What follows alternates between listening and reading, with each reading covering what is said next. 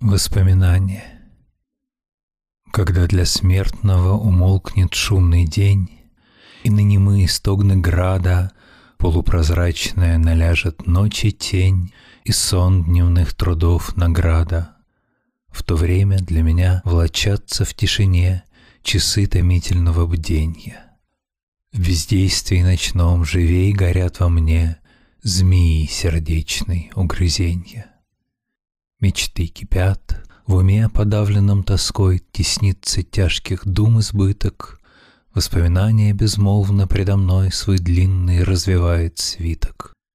И с отвращением, читая жизнь мою, Я трепещу и проклинаю, И горько жалуюсь, и горько слезы лью, Но строк печальных не смываю. Похоронная песня Иокинфа Маглановича С Богом в дальнюю дорогу Путь найдешь ты, слава Богу. Светит месяц, ночь ясна, Чарка выпита до дна. Пуля легче лихорадки, Волен умер ты, как жил. Враг твой мчался без оглядки, Но твой сын его убил. Вспоминай нас за могилой, коль сойдетесь как-нибудь. От меня отцу, брат милый, поклониться не забудь. Ты скажи ему, что рана у меня уж зажила, я здоров, и сына Яна мне хозяйка родила. Деду в честь он назван Яном, умный мальчик у меня, уж владеет ятаганом и стреляет из ружья. Дочь моя живет в Лисгоре, с мужем ей не скучно там. Тварк давно ушел уж в море. Жив или нет, узнаешь сам. С Богом в дальнюю дорогу Путь найдешь ты, слава Богу. Светит месяц, ночь ясна, Чарка выпита до дна.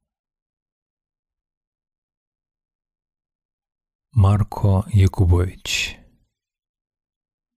У ворот сидел Марко Якубович, Перед ним сидела его Зоя, а мальчишка их играл у порогу. По дороге к ним идет незнакомец. Бледен он и чуть ноги волочит. Просит он напиться ради Бога. Зоя встала и пошла за водою, и прохожему вынесла ковшик. И прохожий до дна его выпил. Вот напившись, говорит он Марке, «Это что под горою там видно?» Отвечает Марко Якубович, то кладбище наше родовое.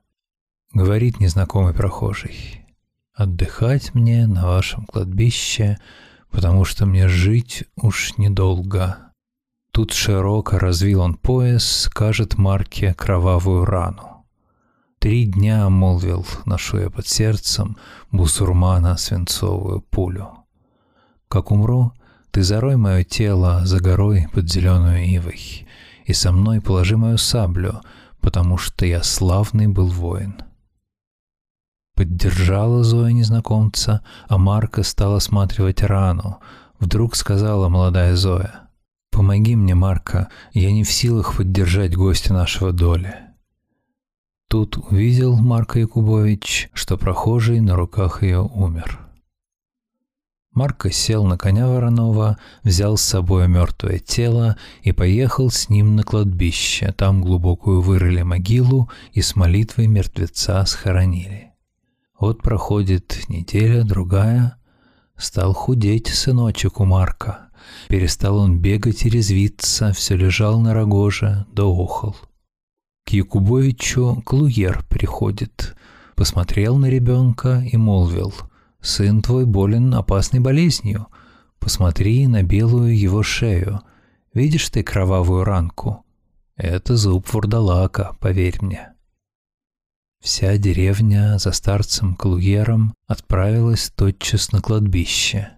Там могилу прохожего разрыли, видят труп румяный и свежий, ногти выросли, как вороньи когти — Лицо обросло бородою, алой кровью вымазаны губы, полна крови глубокая могила. Бедный Марко колом замахнулся, но мертвец завизжал и проворно из могилы в лес бегом пустился. Он бежал быстрее, чем лошадь, стременами острыми язвимо. И кусточки под ним так и гнулись, а суки дерев так и трещали, ломаясь, как замерзлые прутья. Клуер могильную землей ребенка больного всего вытер и весь день творил над ним молитвы. На закате красного солнца Зоя мужу своему сказала, «Помнишь, ровно тому две недели в эту пору умер злой прохожий. Вдруг собака громко завыла, отворилась дверь сама собою, и вошел великан, наклонившись. Сел он, ноги под себя поджавши, потолка головою касаясь. Он на Марка глядел неподвижно, неподвижно глядел на него Марко, очарован ужасным его взором. Но старик, молитвенник раскрывший, запалил кипарисную ветку и подул дым на великана, и затрясся вурдалак проклятый. В двери бросился и бежать пустился, будто волк охотником гонимый. На другие сутки в ту же пору пес залаял, дверь отворилась, и вошел человек незнакомый, был он ростом, как цесарский рекрут. Сел он молча и стал глядеть на Марка, но старик молитвой его прогнал. В третий день вошел карлик малый, Мог бы он верхом сидеть на крысе. Но сверкали у него злые глазки, и старик в третий раз его прогнал. И с тех пор уж он не возвращался. Соловей Соловей мой, соловейка, птица малая лесная. У тебя ль у малой птицы неизменные три песни — у меня ли у молодца три великие заботы? Как уж первая забота — рано молодца женили, а вторая эта забота — ворон-конь мой притомился. Как уж третья эта забота — красную девицу со мной разлучили злые люди. Вы копайте мне могилу в ополе поле широком, в головах мне посадите алые цветики, цветочки, а в ногах мне проведите чистую воду ключевую. Пройдут мимо красной девки, так сплетут себе веночки. Пойдут мимо старые люди, так воды себе зачерпнут. Воевода Милош Над Сербией смилуйся ты, Боже, — Заедают нас волки янычары. Без вины нам головы режут, наших жен обижают, позорят, сыновей в неволю забирают, красных девок заставляют насмешку распевать зазорные песни и плясать бусурманские пляски. Старики даже с нами согласны. Унимать нас они перестали, уж и им нестерпимо насилие. Гусляры нас в глаза укоряют.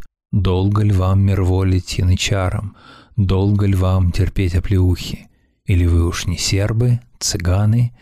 Или вы не мужчины, старухи? Вы бросаете ваши белые дома, уходите в Вилийское ущелье. Там гроза готовится на турок, там дружину свою собирает старый сербин, воевода Милош. Конь. Что ты ржешь, мой конь ретивый? Что ты шею опустил? Не потряхиваешь гривой, не грызешь своих удил? Али я тебя не холю? Али ешь овса не в волю, али сбруя не красна, Аль поводья не шелковые, не серебряные подковы, не злоченые стремена? Отвечает конь печальный. Оттого я присмирел, что я слышу топот дальний, трубный звук и пенье стрел. Оттого я ржу, что в поле уж недолго мне гулять, Проживать в красе и в холе, светлой сбруи щеголять, Что уж скоро враг суровый сбрую всю мою возьмет И серебряные подковы с легких ног моих сдерет. Оттого мой дух иноет, что на место чепрака Кожей он твоей покроет мне вспотевшие бока. Что белеется на горе зеленой? Снег ли то, али лебеди белые? Был бы снег, он уже бы растаял, были б лебеди, они бы летели. То не снег и не лебеди белые, а шатер Аги Асанаги. Он лежит в нем, весь люто изранен, посетили его сестра и матерь, его Люба не могла, застыдилась. Как ему от боли стало легче, приказал он своей верной Любе.